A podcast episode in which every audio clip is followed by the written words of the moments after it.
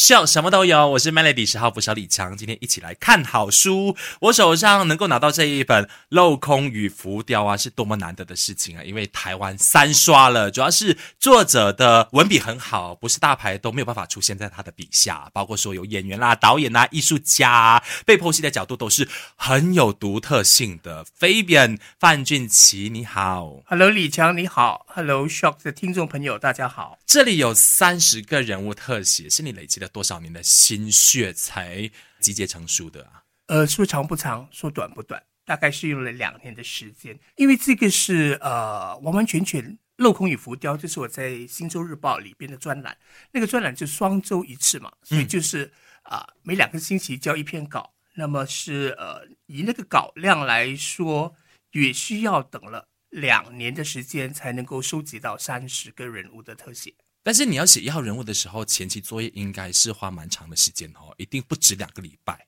基本上是需要超过两个礼拜。但是很多我写的人物基本上是都是我自己喜欢的，嗯，所以他其实已经跟我一起生活，或者是我对他了解到了某一个程度，所以写的时候呢，可能就不会花太多时间在做啊资料参考或者是收集那一方面。明白，就是日积月累的啦。书里边呢有很多很值得分享的故事，但是因为今天节目中哈，我们不可能全部都分享到，请大家一定要买书回去慢慢的拜读。倒是无独有偶的，就是当中有一些明星的章节哦，跟王家卫是都有戏缘的，而且还提到王家卫在他们心目中的分量是举足轻重的。四月份天映频道 Astro 频道三零九有久别重逢王家卫系列作品，那今天我们先锁定王家卫跟相关明星的故事吧。我念书的时候其实。上这个电影导演研究课的时候呢，王家卫肯定就是其中一位要研究的对象了。王家卫就是鬼才来的，他现场哦永远没有剧本的吗？据非别人所知，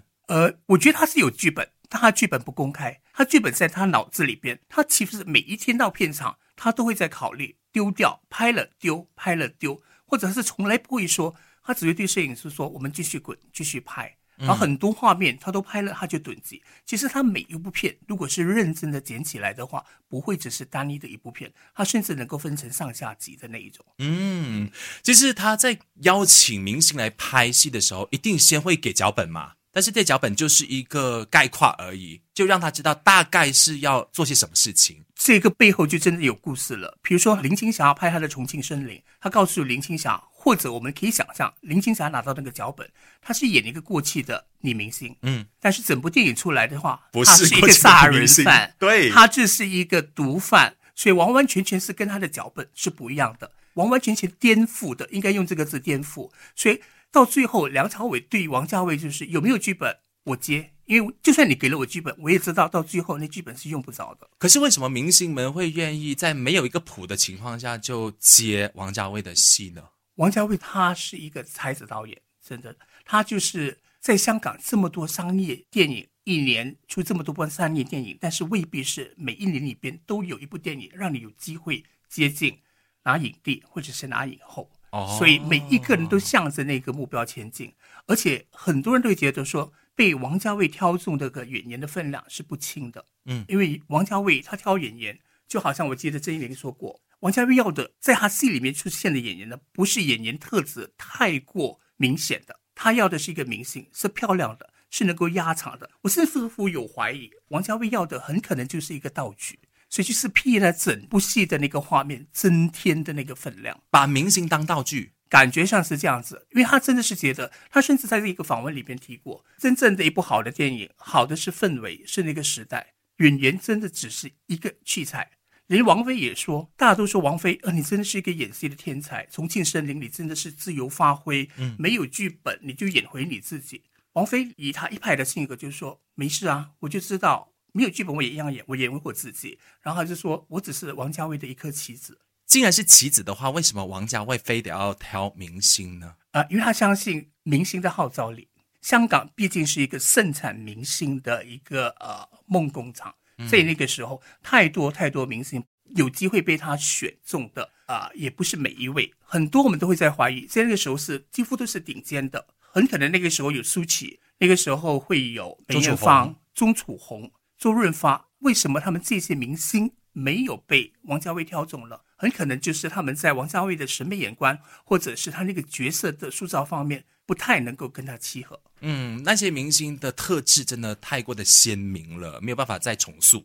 有可能是这个样子，有可能是这这个好像李强你所讲的是，因为明星本身你带有自己的个性或者你自己的形象太过强烈的话，你就不太能够在王家卫的电影里边啊、怎么说融合在他的剧情里边。可是他手上使用的那一些明星啊，个个其实都有个人特质的啊、像啊张国荣啊、梁朝伟啊、刘德华啊，也给他磨到半死，对不对？在整个过程里边，所以我觉得王家卫最厉害的就是他会让他所认识的明星，大家所知道的明星，在他电影里边出现的时候，是完完全全是另外一个样子的。嗯，他甚至乎是在镜头前面，在这么摄影棚里面，在剧组面前大大声的对刘德华嚷嚷，就说你可不可以不要学刘德华走路的样子？问题是这根本不能够成立啊！刘德华就是刘德华，对呀他的意思就是说你要丢掉你的明星包袱。他要梁朝伟不像梁朝伟，嗯他甚至乎刘嘉玲，你化了一个最美的妆、最美艳的妆，在《阿飞正传》里边出现的时候，他一开始就拍了一幕擦地板的戏，他让他擦了四十次、五十次、六十次，到最后他才决定说，OK，这个 date 是可以接受的。为什么呢？因为他就是要刘嘉玲完完全全的松懈下来，不当他自己是一个明星，然后他就完完全全融入那个角色里边，这个才是他要的。他其实经常会打击到演员们的信心，会让他们觉得自己不会演戏了。这是绝对正确的。李强，你说的真的是很对。比如说梁朝伟，他真的是拍了之后，他会回到家里哭，他会觉得他是真的是在王家卫的眼里，他是一个是从零开始的一个演员。因为大家都知道梁朝伟的演技是超班的嘛，可是，在王家卫的眼里，你演不到，你就是演不到。嗯，我印象最深刻的就是在《阿飞正传》的最后，他不是就是有大特写嘛，然后也给他就是咬苹果啊，咬了二十七次，然后才最后收获这件事情，就让梁朝伟有点歇斯底里了。对，可是那个画面一出来之后，大家真的是对梁朝伟感官，嗯，所以也就是说心服口服。往后每一个演员都知道，你把自己交到王家卫的手里，你会呈现完完全全不同一面的个性出来。我还记得巩俐说过的，巩俐是一手被张艺谋发掘出来的嘛，所以大家都说巩俐跟张艺谋是完完全全最完美的一个组合。问题是，连巩俐自己也说，她还有很大的一个空间，很大的一面是张艺谋看不到的，只有王家卫才能够把巩俐的明星特质发挥出来。哇哦，OK，呃，再来，其实我很好奇的是，每一次王家卫出来的形象就是大墨镜，他这样的做法也是很有巧思的，就希望说这些明星不要看着导演的任何一个微表情，然后来影响自己的表演。对，是有这一个说法，因为他给大家的解释，每一个人都追着他问王家卫，真的是你为什么每一次出现都要戴着墨镜？他给的官方解释就是说他眼睛畏光，他不能够在呃太强烈的光线底下啊、面对灯光。那么其实他有在一个私底下比较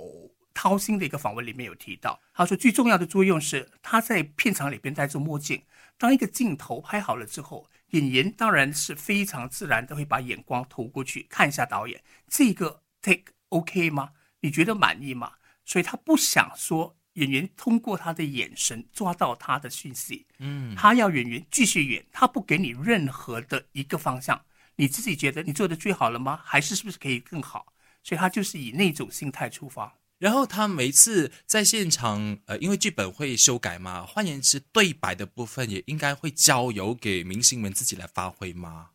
如果是真的是王家卫迷的话，我相信大家都知道，演员在对白里面发挥的部分其实是蛮少，因为他整部电影都是王家卫的京剧。是，所以这些京剧并不是他们呃即兴撞击出来的效果。当然不是，这都是王家卫在他构思一个剧本里边的时候，他的整个顺序都已经在里边的。他所有的京剧都是前呼后应的哦，啊，他每一部电影的京剧都是朝着一个很明显的主题在走。比如说，真是一代宗师，如果是王家卫迷整理出来那个京剧，真是有三四十条这么多。是诶，所以每一个京剧，你看它是完完全全是不一样。他会说这是那个时代、那个时候习武的人他们的一种啊、概念，或者是他们对爱情的看法，对自己或者对武功的一种尊重。所以他每一部戏其实是用他这些没有剧本，但是京剧滚动整个电影的情节。所以就是王家卫他先有，比如说三十条京剧是他这一部电影的精髓的时候，他就可能是前呼后应的，他就随时调度的，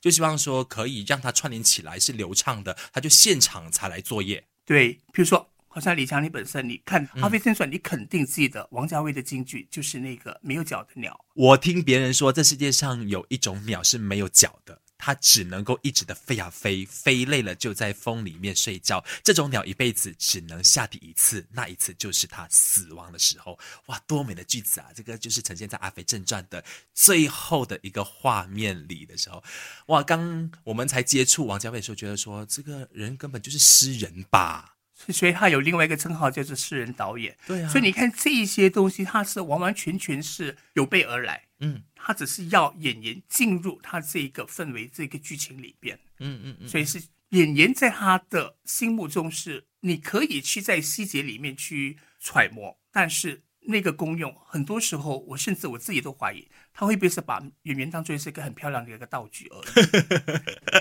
因为他其实除了是用呃明星当道具之外呢，他的电影里头呢，肯定也会有一些道具呃贯穿。包括他很喜欢用时间来做一个串联，就每一部其实几乎都是这样的一个走法。对他，其实他自己也是有说过的，他每一部电影真正如果是要说主题的话，就是一个绝望的浪漫，所以它里面的爱情都是没有结果的。嗯，所以你看，从《重庆森林》《堕落天使》《花样年华》，如果有多一张船票，你愿不愿意跟我一起走？嗯，所以你看，你可以忘记那整个剧情，但是它有些京剧你是。一看了之后，你就深深的记录在你的脑海里边。是，像我自己最崇拜的就是《阿飞正传》嘛，里面讲的那一个，从这一分钟开始，我们就是朋友。那他的道具就是时钟。对，真的就好像《旺角卡门》，就张曼玉跟刘德华说的：“如果你找不到那个杯子的时候，你打一个电话给我。”那个其实也是暗示了一个时间。是，所以你这个电话打起来的时候是三年吗？或者是你打这个电话给我的时候已经太迟了？但是刘德华打这个电话给他的时候是找到杯子了。可是张曼玉已经决定离开他了。嗯，你看杯子又是在他店里边起着很重要的关键道具，这样。就比如说，你看在啊重庆森林里边，罐头金城武说的罐头，他说每一个罐头都有一个期限，嗯，每一个人的爱情都有一个期限，所以都跟时间有关系。所以如果你说王家卫是一个没有剧本导演，是根本是不能够成立。他是不公开他的剧本，全部都藏在他的脑子里边。据我们所知，王家卫啊，一直是需要花比较长的时间去呃整理他的剧本，他要现场看到那个情境，可能才会有新的火花出现，所以常常哦是拖到最后一分钟才会拍出想要的画面来。但是却往往哈又给他拍到很多很多的画面，甚至是可以变成是两集的哦，就好像《阿飞正传》一样。我们下一集继续聊更多。今天先谢谢飞边范俊奇，谢谢大家。也要记得哦，逢星期五到星期天，四月份晚上的九点钟，天音频道 Astro 频道三零九